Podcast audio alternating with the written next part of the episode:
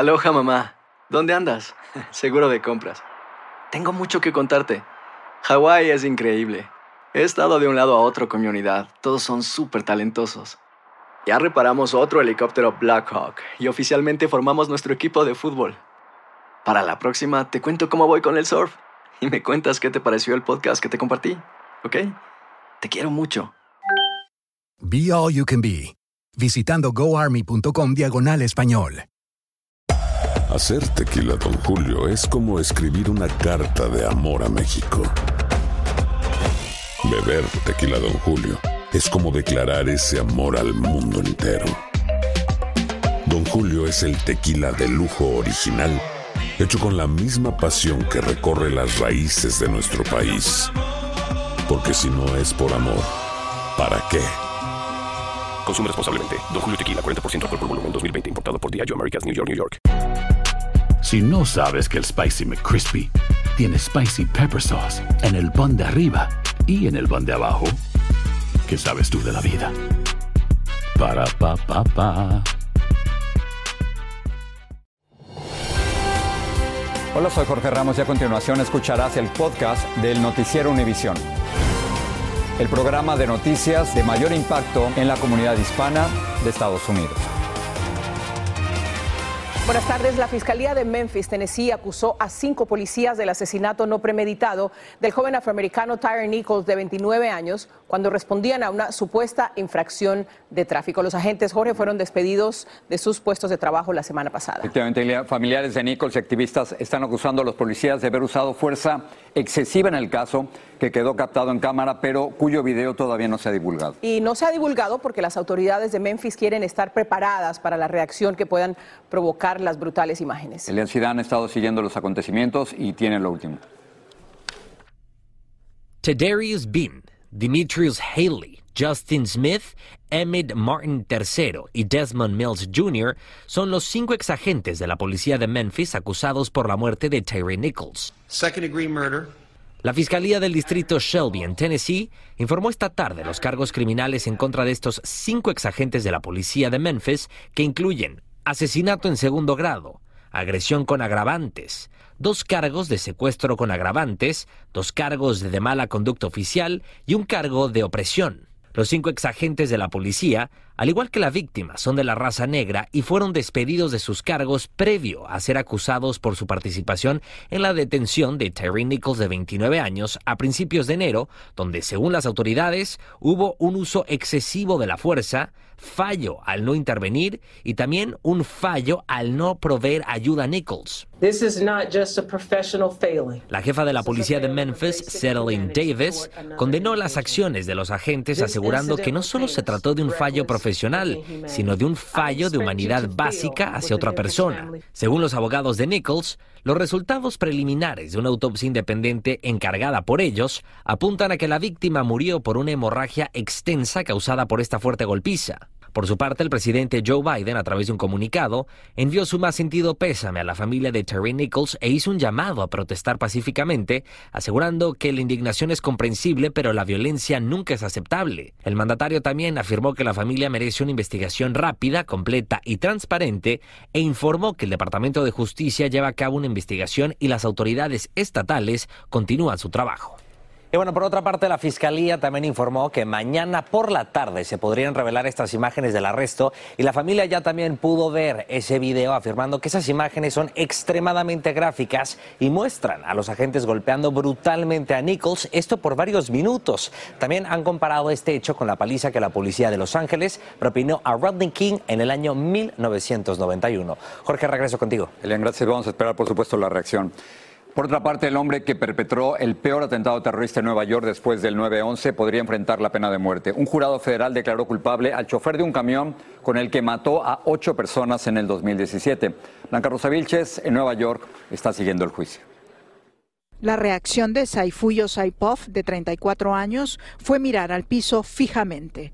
La decisión fue unánime, culpable de todos los 28 cargos que incluyen asesinato, apoyo material a una organización terrorista extranjera y violencia y destrucción de un vehículo. En los argumentos finales, el fiscal federal describió que Saipov llevó a cabo el ataque para convertirse en miembro del Estado Islámico, ISIS.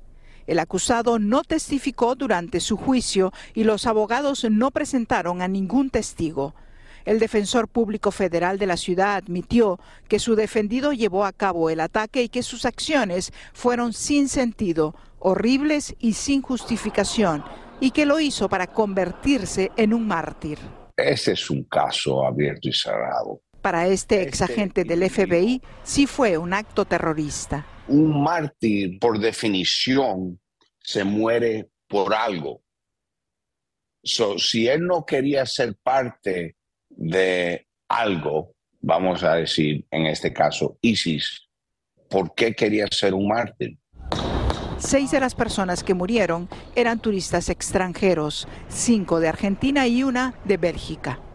El mismo jurado tendrá que regresar el 6 de febrero para decidir si hay suficiente evidencia para condenarlo a la pena capital o a la cadena perpetua. La última vez que se ejecutó a alguien aquí fue hace 60 años. En la ciudad de Nueva York, Blanca Rosa Vilches, Univisión. Vamos a pasar ahora a Colombia, donde las autoridades continúan investigando los dispositivos electrónicos del sospechoso de haber matado a la joven DJ Valentina Tres Palacios, cuyo cuerpo fue encontrado el domingo pasado dentro de una maleta en un contenedor de basura en Bogotá. El posible feminicida es un ciudadano estadounidense que fue detenido en Panamá y extraditado a Colombia. Yesid Vaquero nos amplía.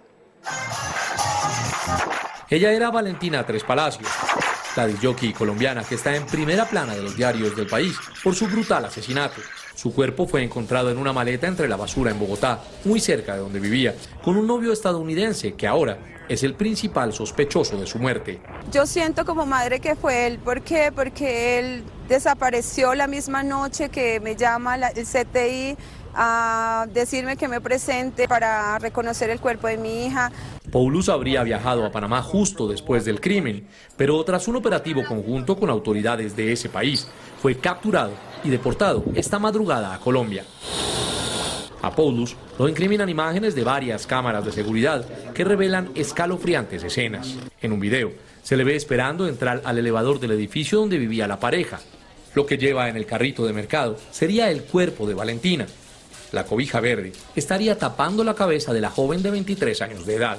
En otra grabación, aparece en un estacionamiento intentando meter el presunto cuerpo de la víctima al maletero de un auto. Se cree que después lo tiró en un contenedor. Tirar a ese basurero de la forma en que lo hizo es muy cruel.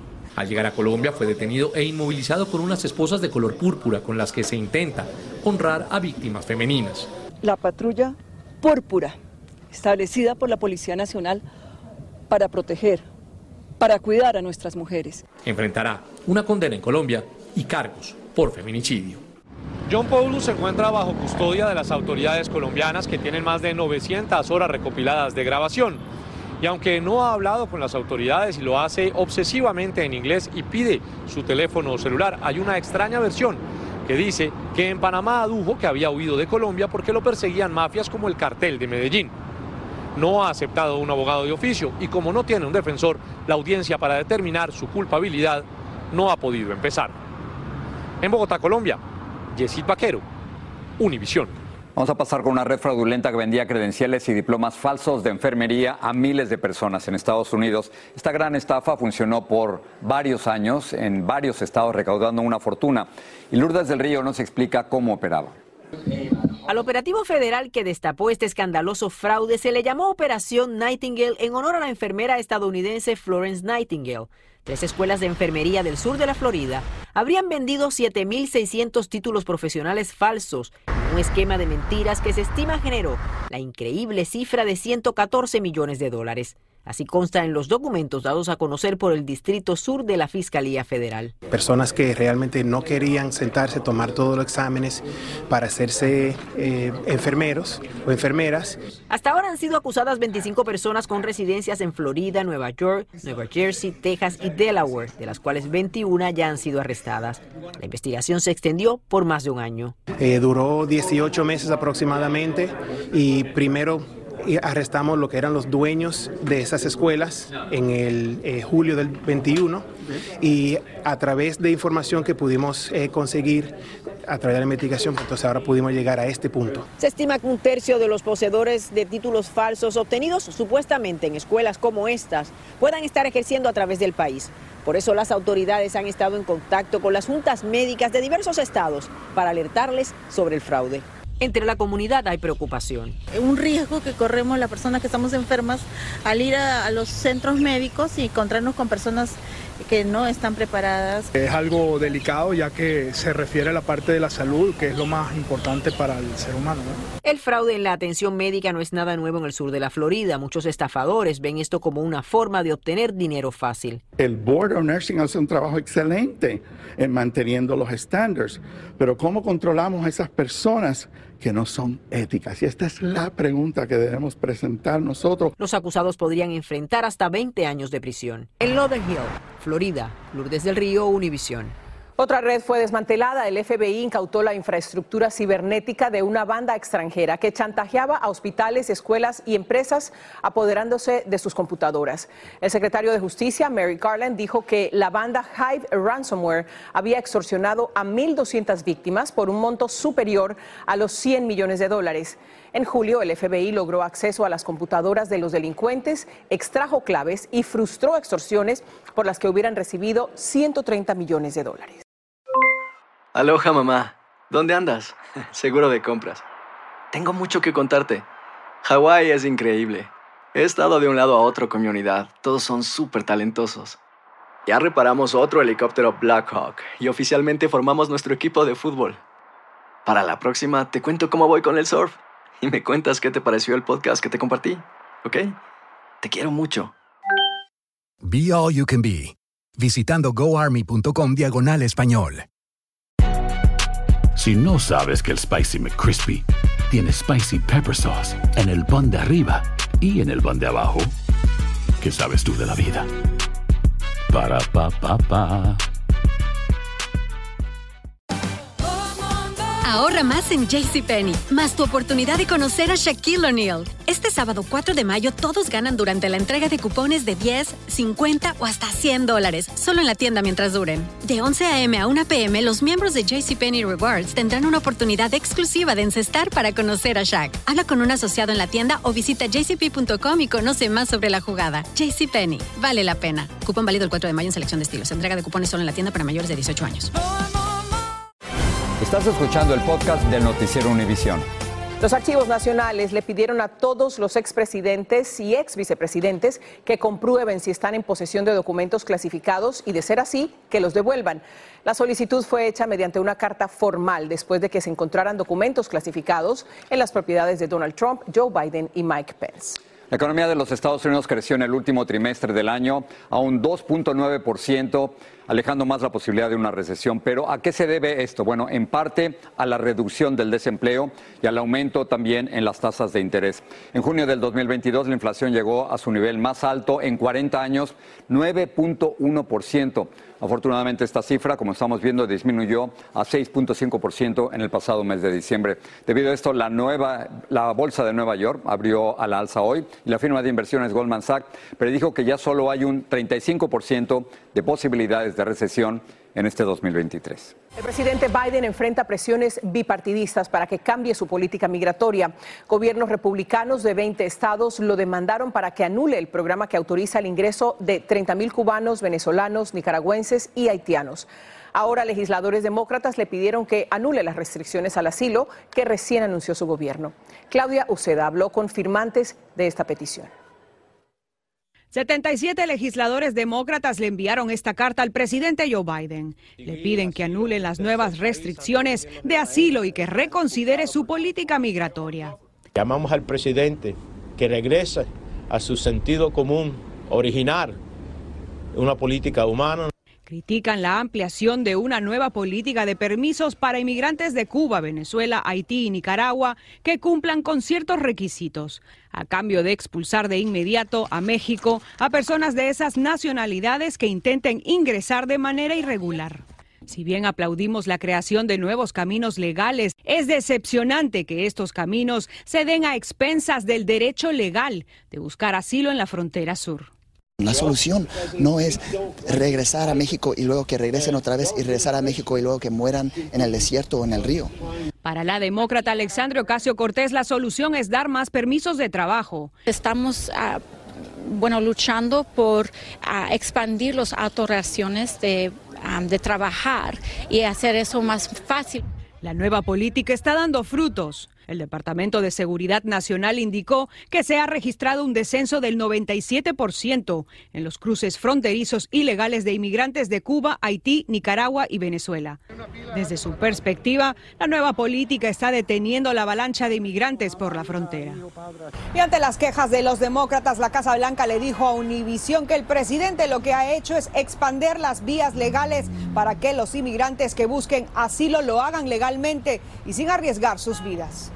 Mientras los demócratas discrepan sobre el tema, esta cubana en México nos cuenta que está a la espera de su permiso humanitario, documento que requiere un patrocinador. Hay que tener paciencia, no se puede hacer otra cosa. Lanzarse eh, al puente, a la, a la frontera ilegal, ya no está resultando. En Washington, Claudio Seda, Univision. Dos estudiantes de Alabama enfrentan cargos penales por distribuir en su escuela caramelos con una sustancia que se encuentra en la marihuana. Uno de ellos y una alumna terminaron en el hospital. La policía dijo que los alumnos compraron en la internet barras de cereal y caramelos con la droga para luego venderlos en el plantel. La maestra baleada por un alumno de seis años en una escuela de Virginia considera la posibilidad de presentar una demanda. Lo anunció su abogada argumentando que antes del tiroteo las autoridades del plantel ignoraron tres advertencias que hizo el personal indicando que el menor llevaba una pistola. Agregó que la administración se quedó paralizada, no llamó a la policía, no sacó al niño de la clase ni cerró la escuela. En México, donde desaparecen diariamente ocho mujeres y la mayoría no regresa a su hogar, hay polémica por el caso de María Ángela Holguín. Ella es una adolescente a la que encontraron viva después de que desapareciera y Jessica Cermeño nos explica cómo la hallaron. La Fiscalía de la Ciudad de México dio a conocer qué le ocurrió realmente a María Ángela Holguín, la joven adolescente de 16 años que desapareció el 19 de enero afuera de los baños públicos de un metro y a quien encontraron con vida en este predio a 17 millas de distancia. Fue posible establecer que la ausencia del adolescente fue voluntaria y no fue víctima de algún delito durante el tiempo en que permaneció ausente.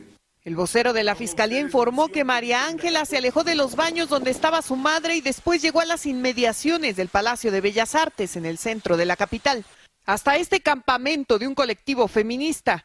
Llevaba una chaqueta roja. Ahí se presentó con otro nombre y las activistas reportaron a las autoridades su presencia, pero esperaron por horas.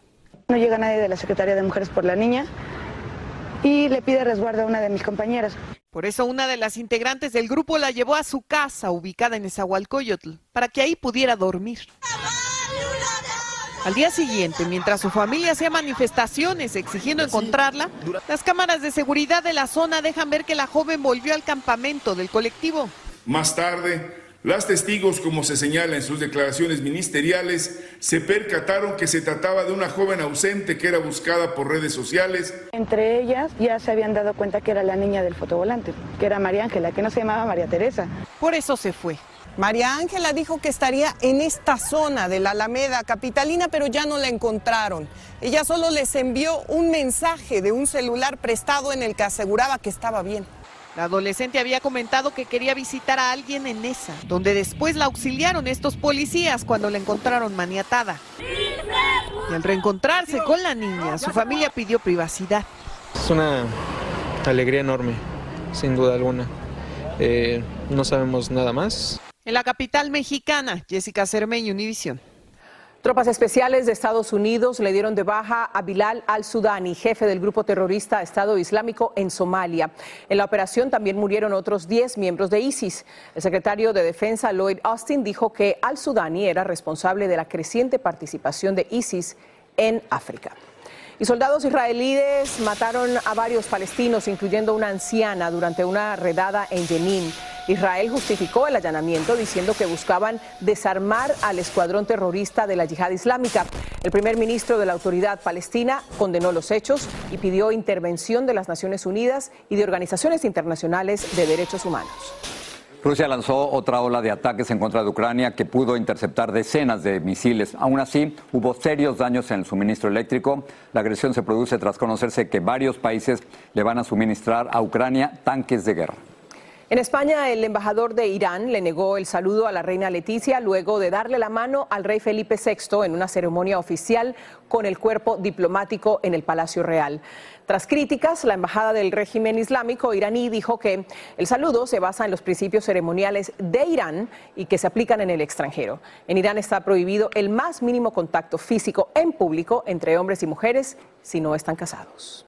Para terminar, la alentadora evolución de dos siamesas que fueron separadas con éxito en un hospital de Texas. Y nos pone muy feliz eso. Guillermo González nos cuenta cómo lo hicieron. Ellas son Jamie Lynn y Amy Lynn, dos hermanitas gemelas que crecieron dentro del vientre de su madre, unidas por sus propios vientres. Nacieron en octubre pasado en el Hospital Metodista Harris de Fort Worth, Texas, pero las trasladaron al Hospital Infantil Cook, donde los médicos lograron separarlas exitosamente. Después de un día así tan grande, tan largo, que todo pasó punto por punto como planeamos y las dos niñitas las separamos y a este punto ah, están recuperando como esperamos. Estamos súper contentos con las niñitas, con la familia, con el equipo que nos ayudó a hacer todo eso. Un, ah, por, por fin podemos respirar un poquito más fácil por ahora. Las hermanitas empezaron su gestación unidas y desde que comenzó el embarazo, su madre Amanda Arciniega supo que ellas serían muy especiales.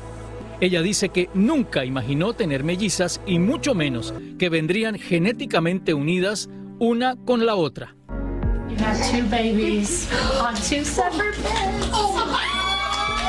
No es la primera vez que la familia Finley Arciniega tiene relación con este importante centro de atención de recién nacidos. Su hija mayor, Alaya, de 13 años, también estuvo en la unidad neonatal del Hospital Cook.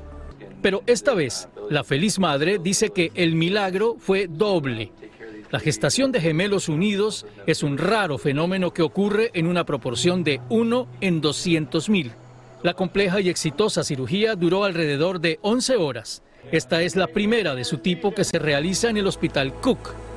Un grupo de cirujanos y pediatras trabajó sin descanso para devolverles a las gemelitas Finley la posibilidad de vivir de manera normal. Ahora los médicos hacen todo lo posible para que las hermanitas superen el periodo más crítico luego de la cirugía, que suele ser de 10 días.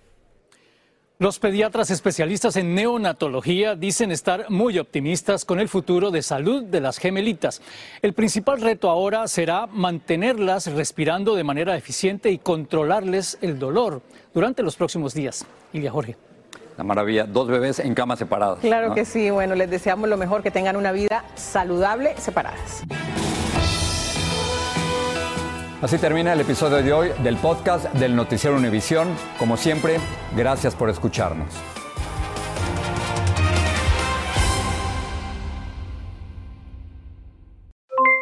Aloha mamá, ¿dónde andas?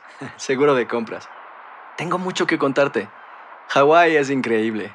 He estado de un lado a otro con mi unidad. Todos son súper talentosos. Ya reparamos otro helicóptero Blackhawk y oficialmente formamos nuestro equipo de fútbol. Para la próxima te cuento cómo voy con el surf y me cuentas qué te pareció el podcast que te compartí, ¿ok? Te quiero mucho. Be All You Can Be, visitando goarmy.com diagonal español. Hay gente a la que le encanta el McCrispy y hay gente que nunca ha probado el McCrispy. Pero todavía no conocemos a nadie que lo haya probado y no le guste. Para, pa, pa, pa. La venta para amigos y familiares de JCPenney está de vuelta. Desde lunes ahorra 30% extra en artículos por toda la tienda. Esos son ahorros adicionales por encima de nuestros precios bajos. Dile a tus amigos, ven con tu familia y ahorren en grande. No olvides, ya se acerca el Día de las Madres. Y tenemos todo lo que mamá quiere: joyería, belleza, salón y tarjetas de regalo. JCPenney, vale la pena. Cupón válido del 29 de abril al 5 de mayo en selección de estilos. Aplican exclusiones. Detalles en la tienda jcp.com.